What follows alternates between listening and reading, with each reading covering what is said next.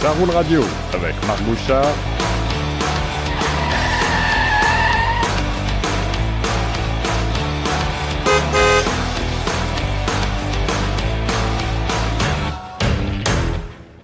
Alors, mesdames, messieurs, bonjour et bienvenue à cette nouvelle émission de Ça roule radio. Euh, mon nom est Marc Bouchard. Vous me connaissez, vous suivez l'émission régulièrement et je vous en remercie. Aujourd'hui, on a une émission qui est particulièrement chargée parce que d'une part, j'ai été trop paresseux et ou occupé pour faire l'émission la semaine dernière. Donc, vous comprendrez qu'on euh, a beaucoup d'essais à parler. Et parce qu'il y a une tonne d'actualités cette semaine qui valent la peine d'être mentionnées. Euh, entre autres, le dévoilement chez Jeep de sa version hybride électrique et de son Grand Wagoneer. On y reviendra plutôt en deuxième partie d'émission. Euh, un des éléments dont vous allez remarquer la présence, ce sont des véhicules électriques ou électrifiés. Pourquoi? Ben parce qu'au cours des prochaines semaines, des quatre prochaines semaines, se déroule ce qu'on appelle le mois éco, l'Eco Month en anglais, euh, selon l'Association des journalistes automobiles du Canada, l'AJAC, dont je fais partie depuis quelques années. L'Eco Month, c'est simple, c'est que vous vous rappelez peut-être que l'année dernière et l'année précédente, on avait ce qu'on appelait la randonnée Eco Run, où on allait dans différentes régions. Bon, on est allé entre autres dans les maritimes, on l'a fait aussi au Québec, euh, où on avait l'occasion d'essayer des véhicules écologiques, des véhicules verts, soit hybrides, soit électriques, euh, en tout cas de, toutes sortes de, de consistances, si l'on veut. Et euh, on l'essayait sur la route.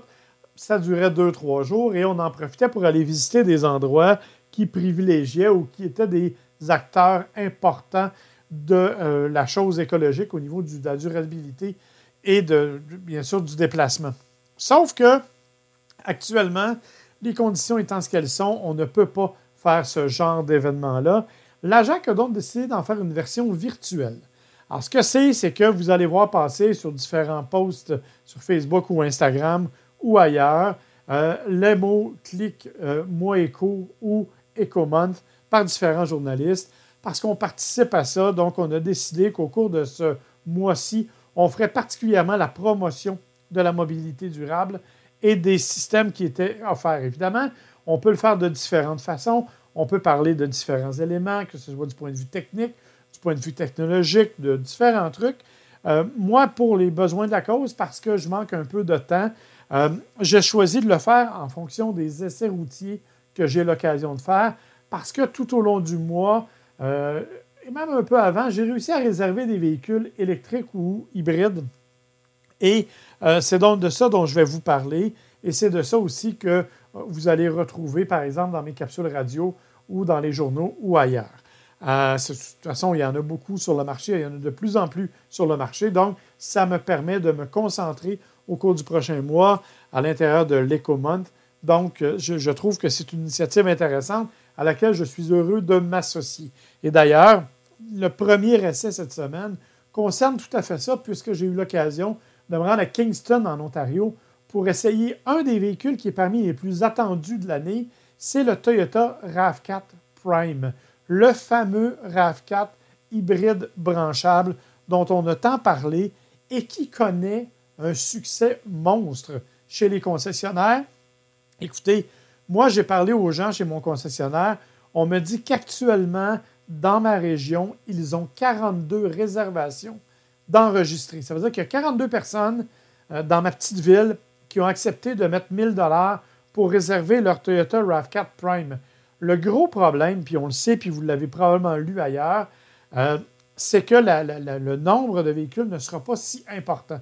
En fait, on estime que d'ici la fin de 2020 au Canada, il y en aura 1000 seulement qui vont être distribués, ce qui est bien peu, vous aurez compris.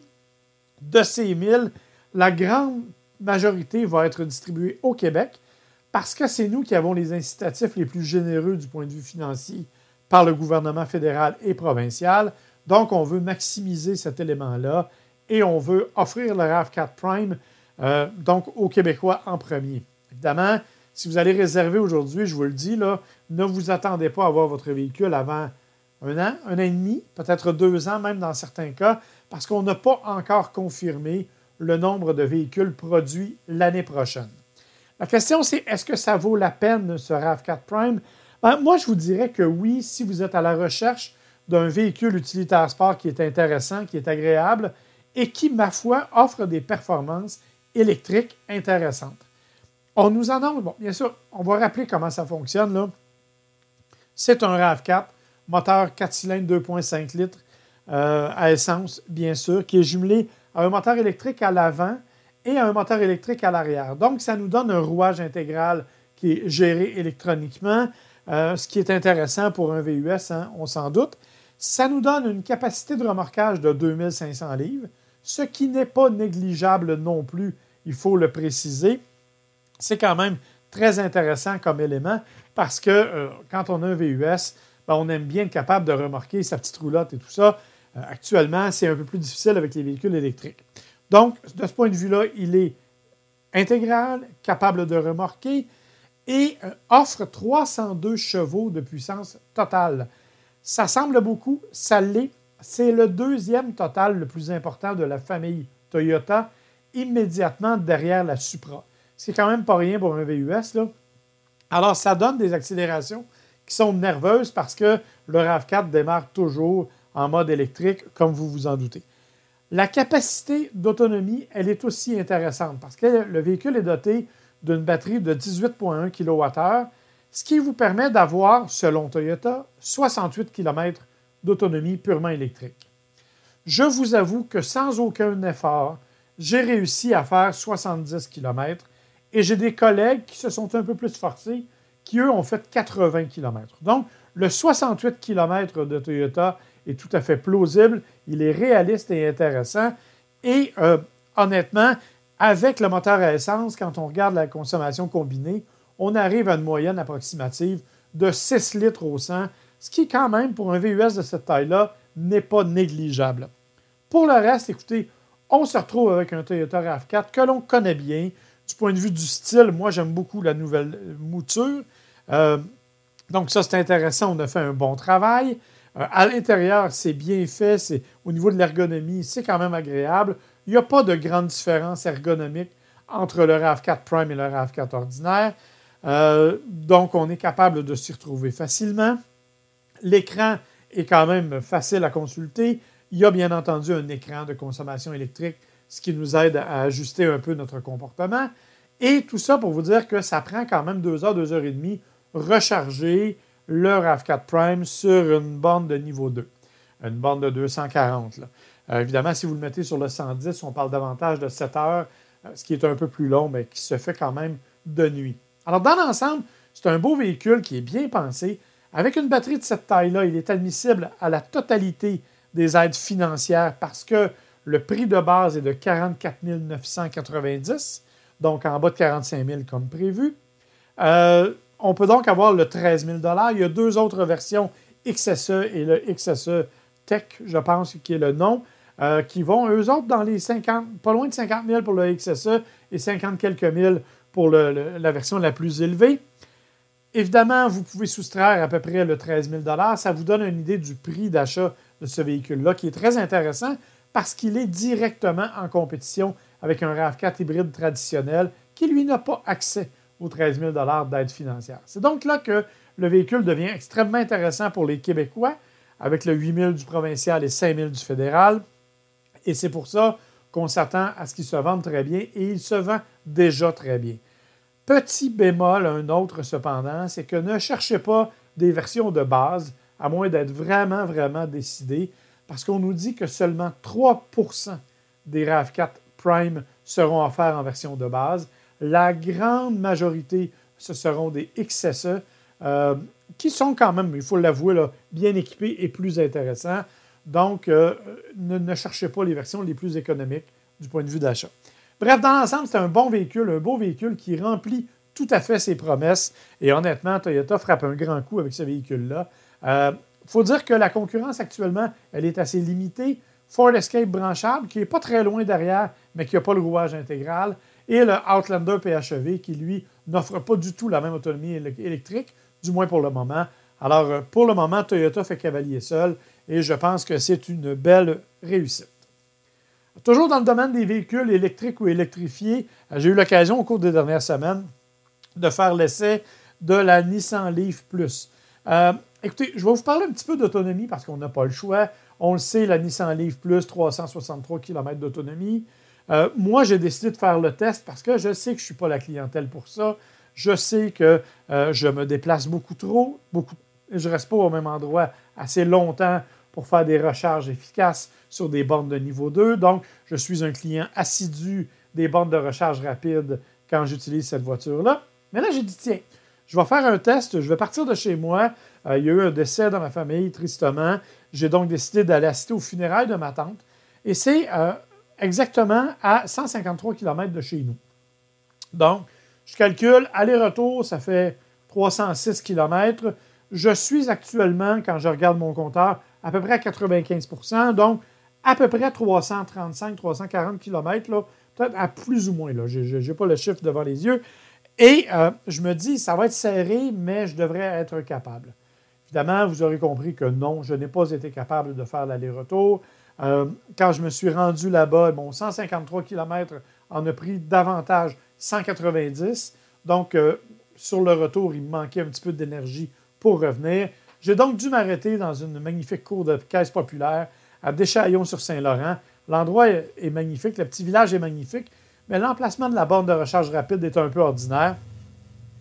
Et euh, ben, vous aurez compris que j'ai attendu là pendant une demi-heure pour revenir à la maison où il me restait 35 km d'autonomie quand je suis arrivé chez moi. Ce qui veut dire qu'au total, pour faire 306 km, j'ai eu besoin de 400 km au compteur de la Nissan Leaf. Je ne suis pas une clientèle pour ça. Je n'ai pas conduit comme si j'avais un œuf sous la pédale. J'ai utilisé cependant des choses que je trouve extrêmement intéressantes du côté de la Nissan Leaf, entre autres la E-pédale, la fameuse pédale que l'on peut, en fait, la fameuse conduite que l'on fait uniquement avec la pédale d'accélération. Moi, j'adore ça. C'est un système génial. Et plus on, est brusque, je dirais, sur l'accélérateur quand on le relâche, plus on freine violemment, je vous dirais, mais on est capable parfaitement de moduler tous nos déplacements sans difficulté. Et honnêtement, j'ai eu un plaisir fou avec ça. Euh, d'abord, en ville, c'est plus exigeant. C'est vraiment, il faut s'y habituer. Mais quand on est sur les routes de campagne, et moi, j'ai fait pas mal de campagne, euh, ça nous permet une conduite dynamique dans des virages où on, module avec l'accélérateur sans jamais toucher au frein. Et honnêtement, ça fonctionne super bien. Autre élément, c'est le fameux Nissan Safety Shields avec tous les systèmes embarqués, incluant une aide à la conduite semi-autonome sur autoroute. Ça va très bien, c'est très efficace. Et bon, là, j'ai fait aussi un peu d'autoroute et tout ça se déroule très bien. Et ça, c'est l'élément dont on oublie trop souvent de parler, en tout cas moi et d'autres de mes collègues, quand on parle de véhicules électriques, c'est qu'on se concentre sur l'autonomie alors qu'il faudrait parler de la qualité du véhicule lui-même. Dans le cas de la Leaf, j'ai trouvé les sièges très confortables. C'est vrai que l'intérieur a l'air un petit peu d'une soucoupe volante, avec le levier de vitesse qui est arrondi. Bon, euh, on aime ou on n'aime pas. Je ne peux pas dire que je sois le plus grand fan, mais à tout le moins, c'est un peu distinctif. C'est bien assemblé. C'est un véhicule qui est quand même intéressant à conduire, qui est agréable à conduire, qui est évidemment très silencieux, euh, relativement bien, bien assonorisé, peu importe les conditions. Alors, honnêtement, euh, au-delà de, strictement l'autonomie, puis oui, c'est important évidemment, parce que c'est pour ça qu'on achète un véhicule électrique, mais on est parfaitement capable de s'en servir intelligemment quand on n'a pas un horaire de fou comme le mien. Euh, et honnêtement, je pense que la voiture elle-même est intéressante de ce point de vue-là. Euh, donc, la, la, Nissan Leaf est, à mon avis, un choix intelligent dans le monde des voitures électriques. Une voiture qui est plus urbaine, évidemment, mais qui, ma foi, a de bien belles qualités. Euh, malgré, comme je vous l'ai dit, que moi, ben, encore, j'ai encore été obligé de me taper une recharge rapide euh, dans une cour de caisse populaire. Et je vous le dis, il y a des choses pas mal plus agréables dans la vie. Euh, un autre essai, puis ça va être le dernier pour cette semaine, on va parler des autres la semaine prochaine, c'est le Chevrolet Trailblazer. J'ai eu l'opportunité de conduire le Trailblazer Active, qui est un petit véhicule que pour lequel j'avais des grandes attentes, je vous l'avoue, parce qu'on est dans un créneau qui est extrêmement populaire et on a besoin de savoir davantage hein, tout ce qui s'en vient et ce qui se passe avec ces véhicules-là, parce que c'est le créneau où il se vend le plus de voitures actuellement, de véhicules actuellement, celui des VUS compacts et sous-compacts. Dans le cas du Trailblazer, c'est un petit véhicule qui a une allure tout à fait sympathique et agréable. On a repris la partie avant du Blazer lui-même, ce qui est quand même une bonne idée parce que le Blazer a quand même un style qui est distinctif, qui est agréable et qui a vraiment de la gueule. Et on a réussi à en faire un petit véhicule, euh, je vous dirais sympathique. C'est le, look qu'on peut dire, qui n'a pas l'air aussi musclé qu'on nous le dit chez GM, mais qui est, oui, euh, ma foi, très, très intéressant quand on le regarde, euh, qu'il soit à l'arrêt ou quand il bouge, parce que quand il est sur la route, il a vraiment l'air définitivement plus dynamique. Il faut aussi regarder à l'intérieur, c'est vraiment bien fait. Bien sûr, on n'est pas très loin de ce que GM nous a toujours proposé. Donc, on est dans un habitacle que l'on connaît bien, euh, avec lequel on est assez familier, mais c'est bien réussi, c'est bien fait. La qualité d'assemblage est tout à fait correcte. Et on est dans une ergonomie, encore une fois, là, qui ne nous éloigne pas de ce à quoi GM nous a habitués. Là ce qui est intéressant, cependant, c'est qu'on a mis dans ce petit véhicule-là deux moteurs turbocompressés, trois cylindres.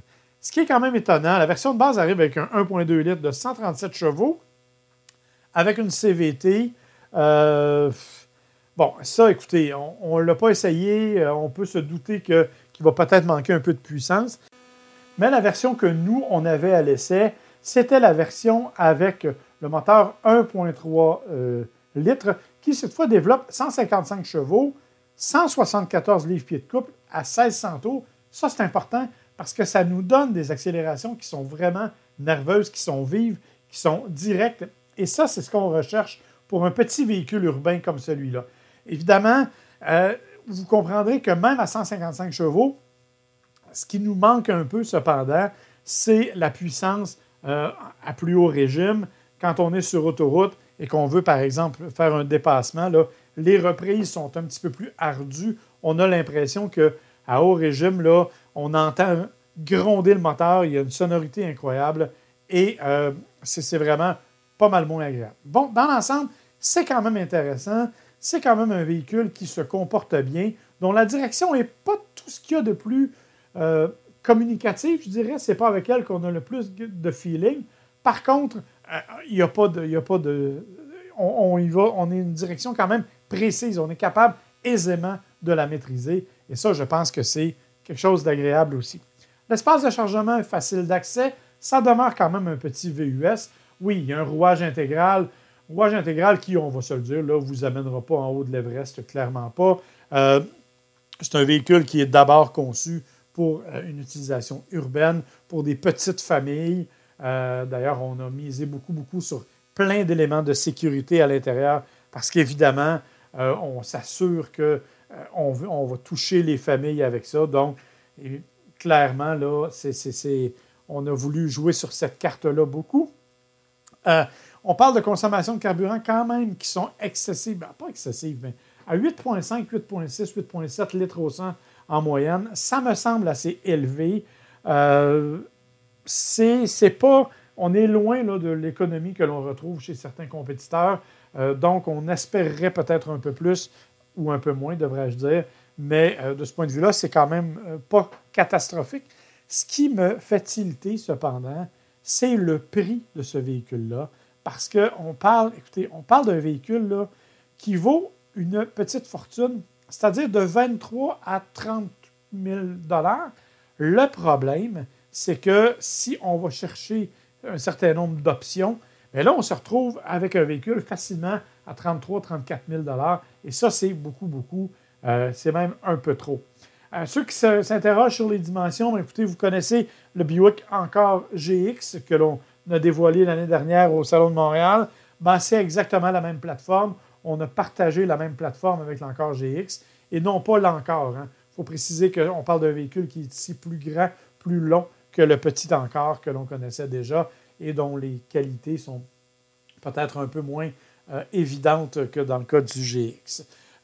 bref, dans l'ensemble, le Chevrolet Trailblazer, c'est un petit véhicule que, que j'ai bien aimé, que je trouve peut-être un petit peu cher, un petit peu sous-motorisé aussi parce que quand on fait affaire, par exemple, on fait face au Mazda CX-30, et chez Mazda, on le sait, on a misé d'une part sur la dynamique de conduite, d'autre part sur la qualité de finition et l'espèce d'élément davantage luxueux qui va maintenant avec la famille Mazda. Alors, euh, je pense que là-dessus, on, a peut-être tiré dans, le vide un peu du côté de chez, GM. Pas que c'est mauvais, loin de là, mais euh, on n'est pas tout à fait à la même hauteur. Mais honnêtement, par rapport aux autres rapports Mazda, ils se comparent très avantageusement. Euh, moi, honnêtement, si ce n'était du prix un petit peu excessif des versions les plus sophistiquées, ce véhicule-là est très, très agréable et mérite toute la considération. Je pense que ça, juste ça, ça vaut la peine d'aller le voir, euh, je vous le dis. Euh, je vous ai dit, voilà qui fait le tour en fait des essais pour cette semaine. Je vous ai dit que la semaine avait été particulièrement active en termes d'actualité. Ben, écoutez, c'est le cas dans bien des cas, notamment du côté des dévoilements virtuel. Pourquoi? Parce que Mercedes nous a entre autres fait le dévoilement de sa nouvelle classe S, qui est un véhicule absolument spectaculaire. Euh, la ligne même de la classe S est incroyablement raffinée. Euh, on a vraiment modifié. Moi, je trouve que par rapport à ce qu'elle était, elle était un petit peu ordinaire et trop conservatrice à mon goût. On a vraiment remanié tout ça. Et on nous propose aujourd'hui un véhicule qui est à la fois une grande berline de très grand luxe et à la fois littéralement un véhicule de science-fiction tellement on y a embarqué de technologie. Euh, même l'usine où on la fabrique, la Factory 56, euh, est une usine où il y a plein de trucs autonomes. Vraiment, juste cette usine-là, presque totalement automatisée, zéro émission aussi, dans bien des cas, euh, parce qu'on essaie, en tout cas, zéro déchet dans bien des cas. Donc, ça vaut vraiment la peine de, voir, d'aller fouiller un peu sur la Factory 56. Quant à la classe S, écoutez, eh bon, la motorisation, là, on n'a rien réinventé. Moteur 6 cylindres turbo, 429 chevaux. Une version plus longue, euh, V8 4 litres, 496 chevaux. Les deux, bien sûr, automatique 9 rapports, rouage intégral. Ce n'est pas une combinaison qui est inconnue chez Mercedes. En revanche, ce qui est moins connu, c'est la quantité de technologie embarquée, notamment le nouveau MBUX. Le MBUX, vous savez, c'est le système multimédia et multifonction qu'on a embarqué et qui a été lancé, si l'on veut, avec la nouvelle classe A il y a quelque temps. Et là, on arrive avec le MBUX 2.0. C'est absolument fabuleux tout ce qu'on peut en faire. Euh, reconnaissance vocale à toutes les positions. Donc, même assis à l'arrière, on peut facilement commander au véhicule. Euh, demander, par exemple, un peu de chauffage, euh, le massage, parce qu'on a des sièges massants à 10 positions de massage. Euh, c'est mon épouse qui va être contente si jamais on la conduit. Il y a une reconnaissance faciale aussi, donc ça vous permet, quand vous embarquez dans la voiture, la voiture vous reconnaît et va positionner les choses en fonction de ce que vous désirez et de la façon dont vous l'avez laissé à la dernière visite. il y a toutes sortes de choses de cette nature-là. Euh, on suit vos yeux pour s'assurer que euh, tout est correct et que vous êtes au bon endroit. Euh, il y a le, 3D eye tracking vous permet, entre autres avec la reconnaissance faciale, de faire des affaires complètement folles. Alors, par exemple, vous avez des petits rideaux intimité à l'arrière de chaque côté. Si jamais le conducteur se tourne pour faire un angle mort, la voiture va reconnaître que votre regard va vers l'arrière et va ouvrir le rideau pour faciliter votre, euh, votre visibilité. Alors, juste ça, c'est quand même spectaculaire. Il y a une application de stationnement autonome, donc la voiture va pouvoir se stationner d'elle-même. Je ne suis pas certain que tout ça va être admissible chez nous, parce qu'il y a beaucoup de versions comme celle-là qui sont connectées, euh, qui ne sont pas admissibles au Canada. On verra ce que ça va donner. Même chose au niveau de certaines commandes d'intégration. On peut intégrer la voiture littéralement à l'intérieur de notre assistant personnel dans la maison, ce qui fait que de la voiture, on peut vérifier le chauffage, si les lumières sont allumées chez nous et tout ça, bien sûr, si on a une maison connectée. Euh, et on, a, on offre, selon les régions, différents services supplémentaires. Entre autres, on nous donnait lors de la conférence de presse l'exemple de la Chine, où on pouvait se commander de la bouffe livrée à la maison directement à partir de la voiture. Euh, sécurité, on a vraiment misé sur la totale. Euh, on a mis entre, on a un système qui s'appelle le e-Active Body Control. Le e-Active Body Control, bon, c'est évidemment, ça vous aide au niveau du châssis, la rigidité, les suspensions, et va évaluer mille fois par seconde le contact avec le sol et va s'assurer que vous êtes euh, au bon niveau. Sauf qu'il il va beaucoup plus loin que ça, puisque euh, il est associé aussi au système de sécurité et il va, par exemple, s'apercevoir que vous allez bientôt être victime d'une collision latérale et va surélever le véhicule de 8 cm de façon à s'assurer que la collision se fait au bon niveau. Euh, il y a aussi des coussins gonflables à l'arrière qui sont dans le siège avant, donc ça c'est une première. Euh, il y a un système de son qui est absolument incroyable, 30 haut-parleurs. Il y a un système de ventilation avec 17 moteurs, donc évidemment vous allez être capable de gérer totalement le, climat à l'intérieur de la voiture dans toutes les zones que vous voulez. Euh, il y a un affichage tête haute de grand format, haute définition avec réalité augmentée. Il y a un système Digital Light qui va aussi être en mesure de vous indiquer la direction à prendre. Bref, c'est littéralement un assistant personnel qui se retrouve maintenant dans la Mercedes classe S, qui va arriver quelque part l'année prochaine, mais dont on n'a pas encore le tarif malheureusement. Et ça, euh, va falloir attendre un petit peu. Dans la série des autres dévoilements, ben, il y en a deux dont on ne peut pas ne pas parler. Ce sont les deux nouveaux Jeep. Le Jeep 4xE, euh, le 4, le 4xe, c'est donc un véhicule électrique, vous l'aurez compris, hybride en fait, euh, branchable, euh, qui va être disponible au début de l'année 2021 chez nous, d'ici la fin de l'année aux États-Unis. C'est un Jeep Wrangler. On va se dire les affaires. C'est un vrai Jeep Wrangler avec les mêmes capacités hors route qu'un Jeep Wrangler traditionnel. Ça veut dire que vous allez pouvoir l'amener n'importe où. Même s'il y a des batteries et des composantes électriques, elles ont toutes été placées dans des boîtiers complètement étanches et on peut aller jusqu'à 76 cm d'eau sans affecter le système électrique. Alors, comme vous voyez, on n'est pas trop dans le trouble. Euh, la façon dont ça fonctionne, bien sûr, moteur euh, turbo 4 cylindres 2 euh, litres que l'on connaît déjà, qui est associé à des motorisations électriques. Ça n'en fait, écoutez, le Jeep Wrangler le plus puissant, 375 chevaux, 450 livres pieds de couple.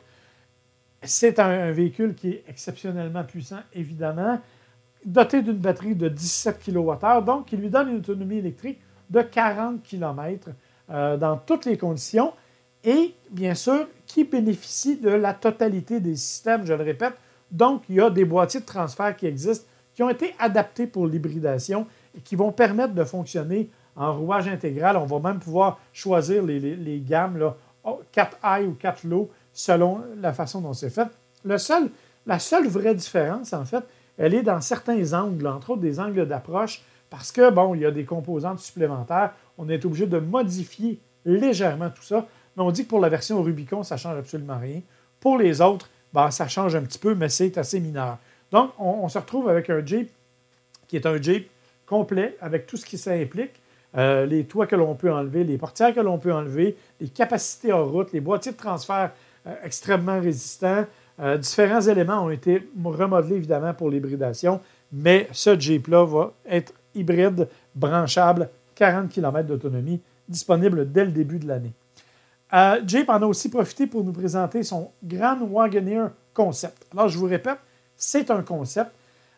C'est pourquoi? Parce que la version de production va être disponible quelque part l'année prochaine. Qu'est-ce que c'est le Grand Wagoneer? Bien, écoutez, vous connaissez l'histoire. C'est un véhicule, c'est le fameux véhicule qu'on voyait tout le temps, très carré avec des panneaux de bois à chaque côté. Euh, on a modifié ce design-là. On en a fait, bon, on n'a pas vu les panneaux de bois, mais on a quand même des références à l'ancienne génération. Entre autres, les formes des fenêtres sont assez euh, incroyables. Pour la première fois, c'est un véhicule qui a trois rangées. C'est un véhicule qui est hautement technologique, encore une fois. Euh, on arrive avec un design qui rappelle un peu l'ancienne, l'ancienne version. Je vous avoue que la grille avant, moi, je trouve qu'elle fait un petit peu Lincoln. Mais ça, c'est, évidemment, c'est mon, idée à moi, là, mais regardez les photos, vous me direz ce que vous en pensez. Et euh, à, l'intérieur, tout est fait de matériaux recyclés. Il y a des écrans absolument partout. On parle d'un total de 45 pouces d'écrans qui sont offerts euh, à différents niveaux. Il y a même un écran du côté du passager euh, qui lui permet, entre autres, d'écouter ses émissions de télé préférées. Vous allez me dire oui, mais pas pendant la conduite. mais le chauffeur ne le voit pas. La façon dont c'est fait, euh, le chauffeur ne peut pas voir cet écran-là, donc il n'y a aucun problème. Il peut aussi agir comme copilote, c'est-à-dire jouer avec le système de navigation, transférer ça au pilote. Bref, c'est vraiment un, système connecté incroyable. Euh, donc ça, ça vaut la peine d'être exploré aussi. Et bien sûr, motorisation hybride qui va propulser ce Grand Wagoneer. Parce que, pourquoi le Grand Wagoneer? Parce qu'il y aura un Wagoneer, donc il y aura une famille Wagoneer au cours des prochaines années. Jeep veut vraiment miser sur le côté luxueux, sophistication. On parle d'un véhicule qui ne sera pas donné. Clairement, euh, on parle d'un véhicule qui va être assez dispendieux, mais dont la vision est directement tournée vers, euh, je vous dirais, une, nouvelle clientèle pour Jeep. Bien sûr, on a conservé les capacités hors route. On nous dit qu'on a la même chose qu'auparavant, mais euh, là, on arrive vraiment avec un Jeep de, de, haut niveau. C'est assez spectaculaire, je vous le dis. je vous parle de dévoilement. Il y en a eu d'autres cette semaine entre autres le nouveau Hyundai Kona, qui a vraiment changé de style, qui rappelle un peu la Nexo dans certaines lignes. Euh, regardez la calandre avant, elle est super belle. On a très, très bien fait le travail. Et on arrive avec un Kona N-Line. Attention, ce n'est pas un N. C'est-à-dire qu'on n'a pas changé la motorisation, ça ne change rien au niveau de la puissance, mais on a le N-Line qui va avoir un aspect esthétique différent. Surveillez les photos, ça aussi, ça vaut la peine. Et regardez bien comme il faut l'autre élément de Hyundai, c'est le Tucson. Ce qu'on nous montre actuellement, ce ne sont que des photos de prototypes. Il faut attendre jusqu'à la semaine prochaine pour voir exactement de quoi il y aura l'air, mais ça promet, je vous le jure. Regardez les photos intérieures, les photos extérieures. Il est superbe. On a une, je ne sais pas si la partie avant va vraiment avoir l'air de ça, mais c'est à se jeter par terre. Et je vous le dis, là, euh, Hyundai m'impressionne à la rapidité avec laquelle ils renouvellent leur design. Euh, sauf qu'il m'impressionne, moi, avec le nom de leur philosophie de design. La dynamique paramétrique, c'est le nom de la philosophie de design. On s'entend pour dire qu'on aurait pu trouver quelque chose de plus agréable, mais en tout cas. Euh, mais regardez le nouveau Tucson, long capot, des porte-à-faux courts, des, blocs optiques particuliers, un habitacle qui est complètement remanié. Dévoilement officiel le 15 septembre surveillez ça, ça vaut la peine. On parle de coréen, il faut vous rappeler que chez Kia, on nous avait parlé de l'Optima qui ne s'appelle plus l'Optima, elle s'appelle la K5. Euh, ben, elle arrive au Québec au mois d'octobre, ça vaut quand même la peine de, signaler. Pourquoi? Parce que comme toutes les autres berlines, pas toutes, mais une partie des autres berlines de cette catégorie, entre autres Subaru Legacy, Nissan Altima, elle arrive avec un rouage intégral. Euh, Prix de base, 29 595. Les versions les plus élevées sont à peu près à 40 000 euh, La version la plus élevée est dotée d'ailleurs d'un moteur 4 cylindres 2.5 litres turbo, 290 chevaux, boîte de vitesse double embrayage. Bref, un petit véhicule qui a de la gueule, qui a du style et que vous allez probablement voir en abondance sur les routes au cours des prochaines semaines. Deux autres petites nouvelles en terminant. Le Salon de l'Auto de Los Angeles, qui est d'habitude au mois de novembre, ben, n'attendez pas après ça parce qu'il a été confirmé, il va être au mois de mai seulement. Donc, ça vient chambouler considérablement le calendrier des salons. On sait que celui de Paris actuellement n'a pas lieu. Euh, celui, le SEMA Show qui devait avoir lieu en novembre, n'aura pas lieu non plus. Là, c'est le Salon de Los Angeles qui vient de sauter, ce qui nous amène en théorie au premier salon de l'année, qui serait le Salon de Montréal en janvier. On se doute qu'il n'aura pas lieu non plus. Toronto a déjà confirmé qu'il serait probablement virtuel six salons il y a. Alors là, on nous amène au, salon de Chicago, qui serait en février, aux alentours de la, Saint-Valentin. Mais encore une fois, rien n'est confirmé. Je vous rappelle que le salon de Détroit est maintenant rendu au mois de juin. Il n'a jamais eu lieu encore, mais il sera au mois de juin. Donc ça aussi, c'est vraiment quelque chose de particulier. Finalement, dernière des dernières nouvelles, le 15 septembre, on va voir le nouveau Tucson, mais on va voir un autre véhicule qui lui aussi est assez important. C'est la nouvelle Nissan Z. Elle devrait s'appeler la Nissan Z400. Euh, on pense que c'est à cause de, sa puissance parce qu'elle devrait être dotée du moteur biturbo 3 euh, litres V6 qu'on retrouve chez Infinity de ses 400 chevaux. Donc, euh, on l'avait teasé à quelques reprises, rappelez-vous, dans des vidéos passées. là, on va attendre de voir ce que ça va donner. le, Z Proto, comme on l'appelle, parce que ça va être un prototype. Hein. Ce ne sera pas une version de production, ça va être vraiment un prototype. Et donc, c'est CL qui va être dévoilé le 15 septembre prochain. Alors voilà qui met fin à cette émission de Ça roule radio. Je vous remercie d'avoir été avec moi une fois de plus. Mon nom est Marc Bouchard. Je vous invite à me suivre sur Facebook sous Marc Bouchard, bien sûr. Je refuse à peu près personne. Vous pouvez aussi aller sur la page Facebook de Ça roule radio. Vous pouvez écouter l'émission directement sur mon site marcbouchard.ca ou sur euh, Balado Québec. On est aussi disponible sur toutes les plateformes de téléchargement, euh, Spotify et autrement. Et euh, bien sûr sur saroulradio.com. Et si vous avez des questions, info à saroulradio.com. J'essaie d'y répondre dans la mesure du possible. Donc, je vous remercie et je vous dis à la semaine prochaine.